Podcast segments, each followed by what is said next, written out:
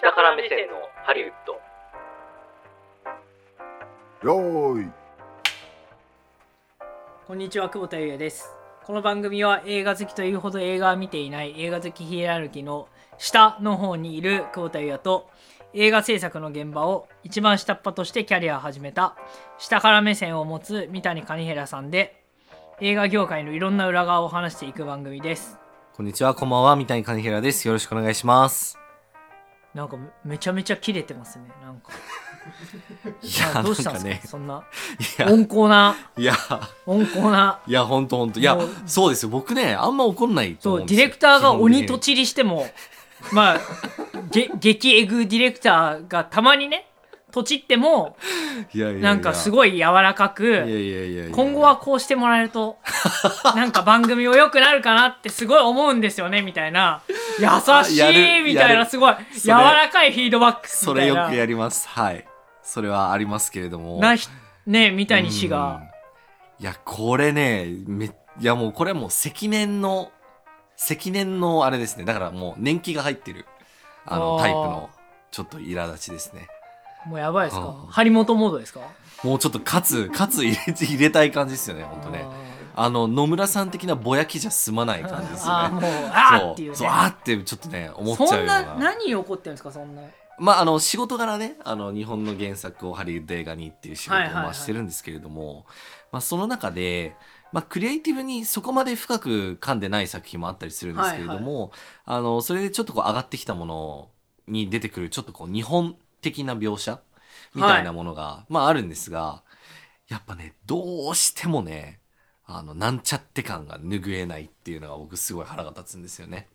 えそれは何ですか？あの寿司天ぷらゲイシャそうそうそうそうそうそうそうそうそう。なんか極端に言うとそういうことでなんかハリウッド映画のくせにここまで見えてないのかみたいな。はいはい。あの日本的なものってこんな風にしか映ってないのかみたいなこととか、あのでなんでそういうところにこう気が回らないんだろうみたいなこととかもういろんなことがねあの積み重なってすごいこういつもこうね抱えてる思いがあるんですよ。なのでちょっとその話を今日はさせていただければなと。もう今日もううん。言いたいことたくさんあるみふつふつたいですから、とふつふつとねもう湧いてるんでねちょっと、僕はあのねもうあの後で話しますけどあのそういうことに対してねもう何も思わない人なんで。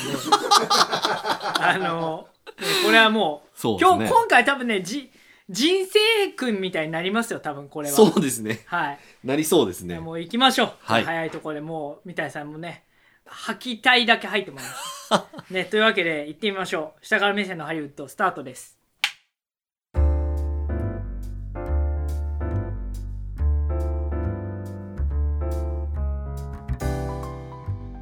今回は下から目線のハリウッド番組ツイッターでトークで出てくるシーンの画像も楽しめるよ。ツイッターから「ハッシュタグ下張り写真館」で検索してね。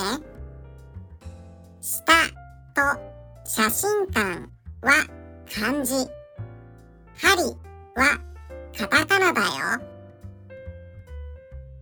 そんないいじゃないですかもう。いやいやいや。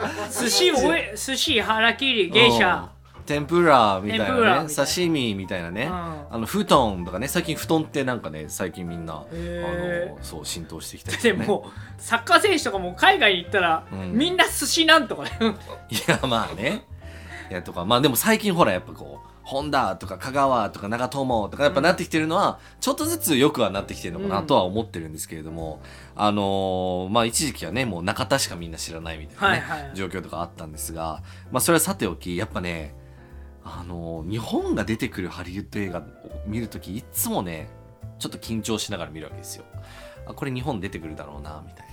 はいはい感じで舞台が日本に移りましたとかでそのショットとか見て、まあ、大体最初のショットは大大丈夫なんですよ。あの大体富士山とかが大体映ってて、はいはい。おお前これで日本だってお前ら別れよみたいなそういうショットがあるんで、まあそれで別に良かったりするんですけれどもまあ大体ねまあ日本って再現しにくいっていうこともあってどうしてもセットで組まれた日本の街並みみたいなあのだからゴールデン街みたいなものが、こうセット的に組まれてるんですけれどももうどう考えてもこれ違うよねみたいな、あの美術面でのやっぱりなんちゃって感とあとはあの出てくる人のなんちゃって感っていうのがもうちょっとどうしたってねこれは治らないものなのかなって本当に思いますね。人どういう人ですか？そんなに？うん、なんかまず人で言うと例えばエキストラの人とかを雇ったりすると思うんですけれどもまあ日本の人ってそもそもすごい少なかったりするから、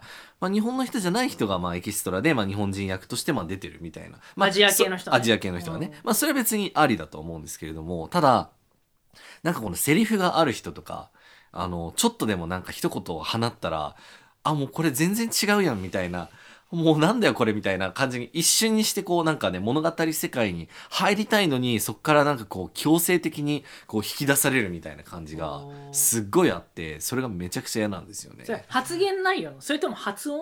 もう発言内容も発音もですね。どっちもですね。だからなんかいやこんな人キャスティングするなよとか思ったりするんですけれどもあでもそれはその日本語を知らない人からするとあまあこんな風に聞こえるのかなとかこんな風に見えるのかなとかっていうのでその程度の基準でしかあの見られてないことに非常にこうなんかフラストレーションが溜まっちゃうんですよね。ー僕もあの、うん。割とその新興の海外のベンチャー企業とかで、うん。急に日本進出するぞみたいな。うん会社とかで会った時に通はい。訳連れてくきますって言って、はいはいはいはい。つい来た通訳が、うん。あの韓国系の方でああはいはいはいはい。、で向こうの、うん。そのアジアパシフィックのヘッドが、うん。韓国系アメリカ人うーんでもう一人アメリカ人がそれはまあアングロサクソン系だったうんんだけど、うんうん。その二人は英語で喋る。はいはいはいはい。でそれを訳す時に韓国語で明らかに訳してる。はあはあはあはあ。でそれを日本語で返し で僕は日本語で返すじゃないですか。うん。そう多分韓国語で返してるうん。で英語で会話してて。あで僕英語多少わかるから、あうん。ここの会話とうん。ここに来た時の。内容がうん。違うのよ、明らかに。はいはいはいはいはい。このタイトルはいくらですか？みたいに言ってるのに、うん。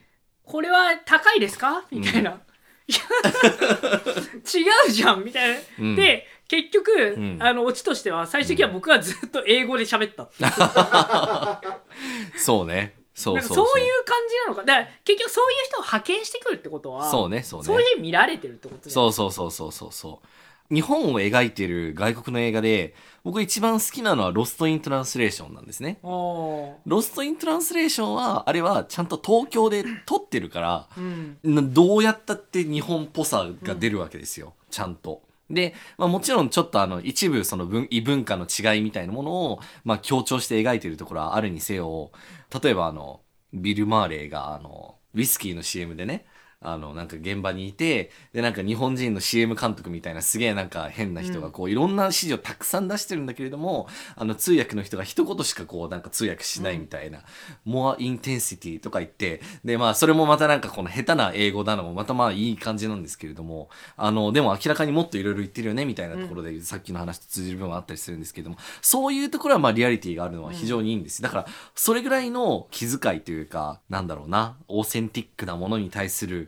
姿勢とかっていうのがあるとすごくありがたいんですけれどもただまああのあれなんですよ。これって別に今に始まった話じゃなくて歴史的な背景もあるんですけど一番ひどいのがねこれね1961年のあのティファニーで朝食をってやつですね。おい名作ですね、はい、もう名作。もうオードリー・ヘップバーンもう超美人、もう最高ってなるんですけれども、で、まあ、恋愛模様も素敵ってなるんですけれども、あのオードリー・ヘップバーンの住んでる家の大家さんみたいな人が、まあ、一応日本人っていう設定なんですけど、でしかも名前もなんかユニユニヨシさんって何それみたいな。聞いたこと？ユニヨシさん。ユニヨシっていうなんか名前なんですよとりあえず設定が。そう。でしかもそれを演じてるのがまあもう今だともうダメなんですよ。もうミッキー・ルーニーっていうね、まあ、普通にあの白人のコメディアンの人なんですけれども、でしかもその描かれ方が、まあ、そのいわゆるまあ日本人ってなんか背がちっちゃくて、はいはい。なんか出っ歯で眼鏡でなんかカメラをぶら下げてるねみたいな感じのでしかもあの英語の発音はまあ超下手ででなんかちょっとなんかうるさくて感じが悪いよねみたいなそういうステレオタイプな描かれ方をしていて、はいはいはいはまあ、それがまあ、まあ、出発点だったとしましょうと。ままあもうマイナス1万ぐらいのからはい。のスタートだと思うんですけれども、あのそれがですねなかなかこうプラスに行くのがなかなか大変だなっていうのが今どれぐらいなんですか？マイナス。今はねあれがマイナス1万だとしたらまあやっとちょっとプラスに転じてきたかなみたいな、まあプラス2とか3とかぐらいまでは来たと思うんですよね。来てるんですね。そうそうそうそう。なので、まあ、オフェンシブって、だからその、なんていうのかな、その見ててこう、すごく辛くて不愉快な気持ちになるまではいかないけれど、そのなんか悪意を感じないけれども、でもまだまだ神経が通ってないよねっていうところですごくね、あれなんですよ。ななんでそうなっちゃうんですか、なんかそんなもんでいいだろうってことなんですか？いや、そうなんですよ。そんなもんでいいだろうって思われてるのが非常にやっぱね、腹立ちますよね。いや、なのでね、今日ちょっといろいろ見てきたんですよ、久しぶりに。なんかあの、腹が立った映画集っていう。えー、そんなんあるんだ 三谷セレクションですねそうですね、そうですね。あの、まず一番最初はデスノートとかなんですけれども。あデスノート？あのデスノートのね、実写映画版があるんですけれども、その中で、まあ、あの、日本で殺人事件が起きました、みたいなことで、で、まあ、あの、まあ、岡さんっていうね、ヒーローズに出てるヤッターの人なんですけど、あの人が、まあ、刑事役でこう出てて、まあ、彼もまあ、ちょっと若干なんちゃってなところがあるとは思うんですけれども、まあ、そのなんかね、背景のその美術といいますかね、なんかこれどうやったってこういう風にはならないでしょみたいなものが描かれてるんですけど、こういうスクショも実はちょっと撮ってきたんですけど、はいはいはい。すごい。そう、こういうね。めちゃめちゃ怒ってますね。いや、もうね、もう証拠を揃えたくてもうしょうがなくてね。そうなんですよ。なるほど。こういうなんか、なんだろうねこれ。なんか例えば花屋さんだったら花とか書いちゃうなんかそういうセンス。なんていうのかな。あの飲み屋さんだったら飲み屋って言っちゃうようなそういうセンス。なんていうのかな。あの普通だったら名前がつくわけですよね。何々屋とかなんかのんべえとか何でもいいんですけれどもなんかそこのひとひねりの工夫が全くなくってなんかちょっとこう辛いみたいな部分とか。こういうことですね。はいそうですそうですねこういうビジュアル資料は見せることはできるのかわかんないですけどいつか見せたいですねこれこれだから、なんかちょっとだから日本人が描くなんかこう香港とか、うん上海の繁華街みたいなうん若干ねうん。まあ若干ね。そう。だからあの、なんだろうな。ブレードランナーとかの世界観でいうところの、サイバーパンクな、なんか、あの、80年代に当時、まあ日本ってこういう風に見られてたよね、みたいな、まあちょっと経済的にも台頭してて、ちょっと調子乗ってるよね、みたいな感じの描き方を意図してるんだったらいいんですけれども、でもそれがこう、いつの時代もそういう感じで描かれるのはちょっと辛いなっていうので非常にちょっと辛かった映画でもそれは若干雑かなって感じしますね。そうですね。まあ、その雑さが、あの、やっぱこう、仕事にしている以上、なんかそれがこう、10倍以上増幅されて見えてきちゃうっていうところがちょっとあって、それが辛いっていう感じですね。ねうん。それはもしかしたら、オーディオブックでなんか、この話し方がちょっと嫌だなみたいなのが、一般の人には聞こえにくいけれども、なんか、あの、その筋の方だとわかるみたいなね。なるほどねとかだと思うんですけれども。はだからそういうのに対しても何も思わなくなっちゃいましたい。いねやいやいやいや。ななんていうのそのうんかかってんなとかは思うけど、そこに感情が乗らないでああ、なるほどね。すよねなるほどね。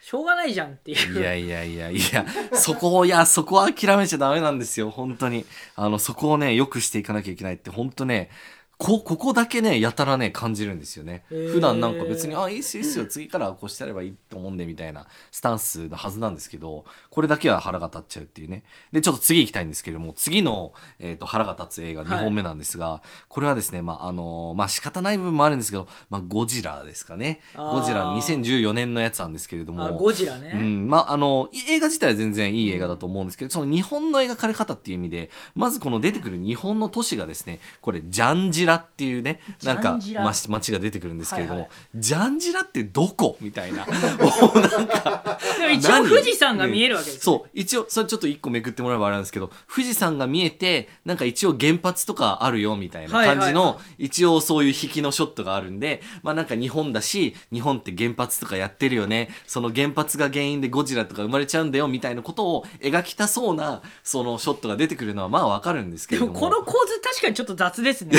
そうそうそうそうそう。だって原発があってタワマンがあって富士山があるそうそうそうそうそう。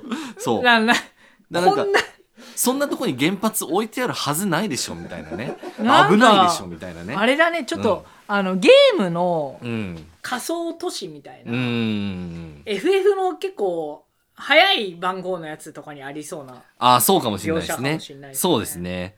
あの実際に存在しない世界だったらまあうん。いいと思うんですけれども、ジャパンってやっぱ書かれてる以上はやっぱちょっとそれらしさをもう少し欲しいかななんでジャンジラにしたんですかね？なんでなんでしょうね。ジャンジラって何？ねいやそうですよねあの僕もちょっと。インドっぽいですよねジャンジラそうですね。ジャンジラインディアとかだったらあなるほどってなると思うんですけど、ジャパンじゃないかなとかね。もうちょっとカクカクした名前だからね。そうです日ねそうそうそうそう。あとあの主人公がまあ一応 ジャンジラに住んでるんですけれども、そのジャンジラのあのインターナショナルスクールみたいなねところに息子が通っててそのスクールバスの絵っていうのはまたあるんですけれどもこれもなかなか辛くてですね。これは完全にこれ予算がない映画ですか？あの国際学校って書いてあそうるんです。そうなんですよ。バスの横に国際学校って感じでただ4文字書かれてるだけでですね。だからもうだからもういやでだから中国とかとあれなんじゃなん。いや一緒なんじゃない？なんかせめてせめてジャンジラ国際学校とかだったらまだまだ許せるけれどもそこでただ国際学校っていう そのどこのものでもない感みたいなものとあとこの横にあるこの道路標識に、うん。あのなんかちょっとスクールバスって書いてあるね。ね。うん。そうあの黄色の三角のやつなんですけれどもそれをさもこう学校のロゴ的に使ってる感じとかが非常になんちゃって感をですねあの演出しているなって思っちゃったりするんですよね。低予算映画ですか？いやこれはですね これはですねあのゴジラっていう映画はまあ大体100 million 以上はかかってるですね。まあ100億円以上はかかってるね、映画だったりするんですけど。このシーンだけ極端にお金かかんなかったのかけられなかったのいやそうなんですかね。やっぱゴジラに全部回っちゃったんですかね、お金がね。そうっていうような感じなんですけれども。あとよくあるのがねあのニュース描写あのニュースでこう世界各地でいろんな問題が起きてまはいはいはいすってなった時に、あのニュースのこう画像とか出てくるんですけれども、こんな感じなわけですよ。これはゴジラの例なんですけれども、はいはい。これはこの作り込みをこれ何なんすかって思うんですけれどもこのなんか怪獣が海を襲いましたみたいな、まあそれはそうだろうっていう話なんですけどニュースの見出しにそんなでも見出しじゃないでしょどう考えてもみたいな部分がものすごくこう出てきちゃうんですよ。事実ですね。そうそうそうそう。これは多分あのこういうことでちょっと日本語でこれどうやって書くの誰か日本語詳しい人に聞いといてっつってあこんな感じですっつって多分こう貼っつけてそのまんまね、はいはい。こう出しちゃったみたいな。で誰もチェックしないみたいなうん。ところが非常にですね辛かったりするわけなんですよね。で他にももう一個例があってまあ今度はこのえっ、とゴジラがこう登場して希望がよ希望は蘇らせたみたいなことが書いてあったりするんですけれどもこれもう日本語ですらないみたいなちょっと文法大丈夫かみたいなところとかあったりしてですね。ね非常にね辛かったりするそういうここのこうニュースの構図ニュース番組の構図も日本にあんまないですね。あそうなんですよねそうそうそうそう。だもうちょっと JNN とかね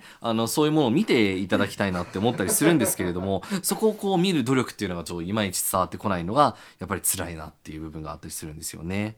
うん。どどうでもいいですけど今日めちゃめちゃ喋りますよみたいないや口数が多い本当にすげえ怒ってるね。いやー本当にねちょっと今日はね気持ちがちょっとこもっちゃってますね。なんかすごいですけどね。いやいつもこもってるんですよ。はい。だあの言われてみたらって感じですよね。確かうにん。舐めてんなっていう、そうそうそうそうそう。であのまあもうそういったところも含めてちょっともうふざけてるよねみたいな例が出てくるのはパシフィックリムなんですけれども、はいはいパあのそれもちょっとあのね芦田愛菜ちゃんとか出てくるところは素敵なんですが、あのこの周りの世界観の作り方ですね。例えばまあこういうのが特徴的なんですけれども「萌えケンタビデオ」っていうねなんかこれは何なんですか？みたいな。これは多分誰かそれに通じてる感じの人が作ってるんだろうけれどもいやこれはもうなんかふざけてるよねとしかちょっと思えないような、ね、微妙にそのの上りなんかなんていうんですかこのビデオ屋の、うん。あの看板の下に合戦で負けた方の旗みたいのが見える、いやそうですねそうそうそうこのなんか上りのデザインもこうですしなんていうのかな。もうなんかどうせ誰もわかんないっしょみたいなことをいいことにちょっともうふざけてるんじゃないかみたいな。まあこれ今想起されたのは、うん。僕あのハンガリーに行った時に、うんうんハンガリーでホイさんの台所っていうお店で日本料理って書いてあったんですよ。ああなるほどでもそのそのが絵は絵ははいはいはいはい。明らかにこんなラーメンマンみたいな。はいはいはいはいはい。でジャパニーズ。あそうねそうね。ああこういうか見られ方なんだなとう思って。んなんかそれに近いものを感じますよね。いや本当そうだと思い萌ます。えケンタの個室ビデオにはうん。誰も行かないですよ。そうですね。何ですかその萌えケンタだからちょスナックじゃないですかもう。そうそうそうそう。だそれ営んでる夫婦なのかなみたいな。でも夫婦で個室ビデオ店なんてやるはずないよね。とかやね。らないですね。もうどんどんいろんな疑問とねなんか疑念がどんどん生まれてくるようなねそういうちょっと描き方にはちょっとへきへきしちゃうなっていう部分がなるほど。結構あったりするんですよね。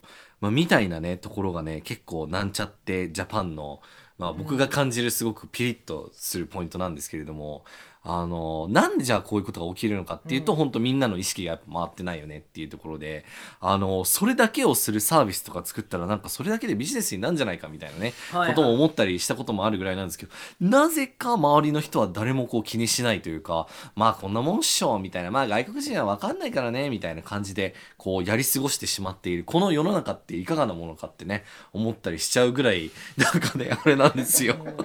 すげえ喋るね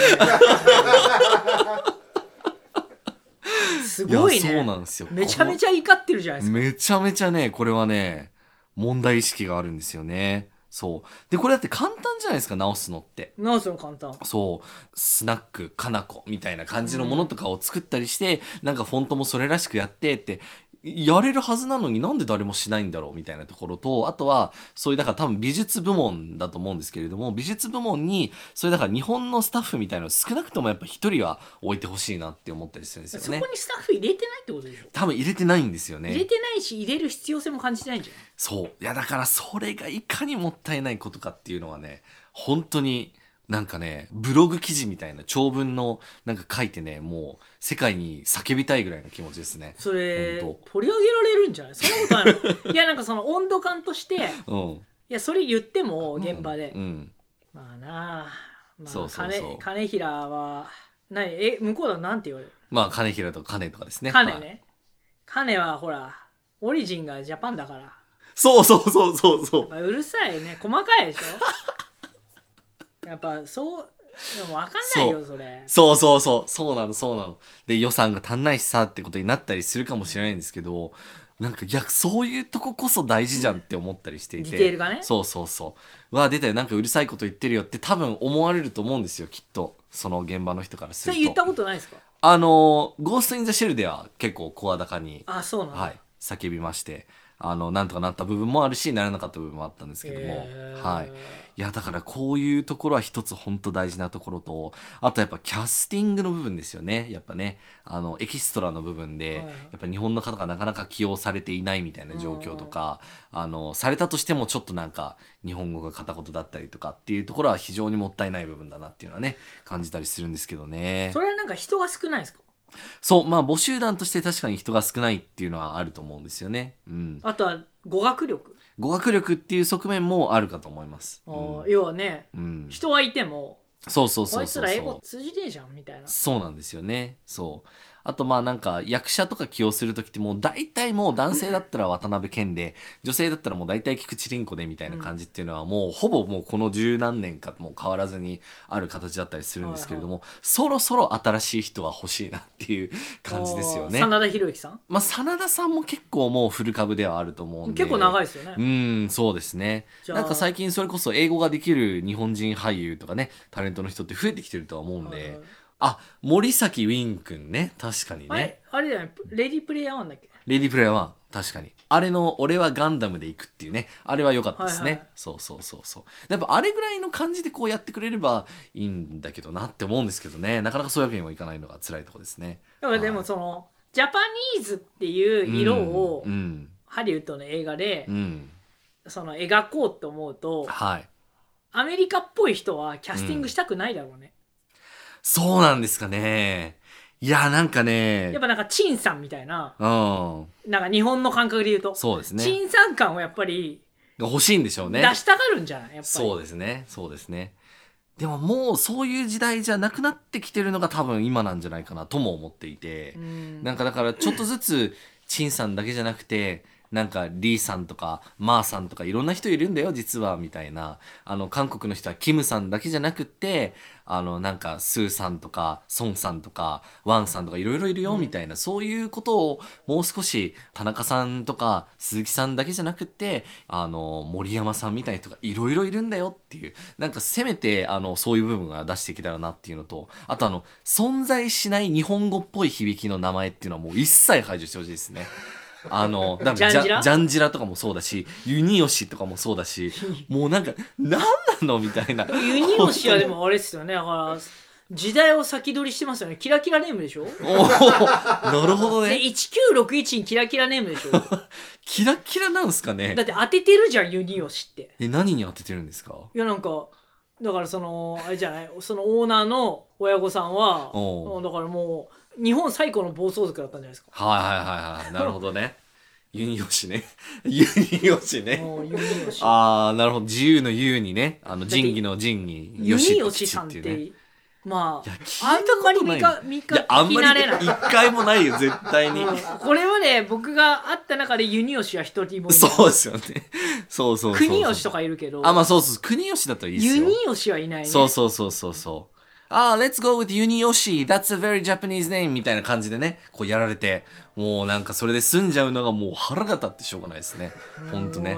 もう、らがもう巻いちゃうぐらい、もうね、あれですそ。んなというところで今回のポッドキャスト版はここまで続きは audiobook.jp の聞き放題プランでお聞きいただけます映画情報サイト映画 .com で番組のコラムも掲載中。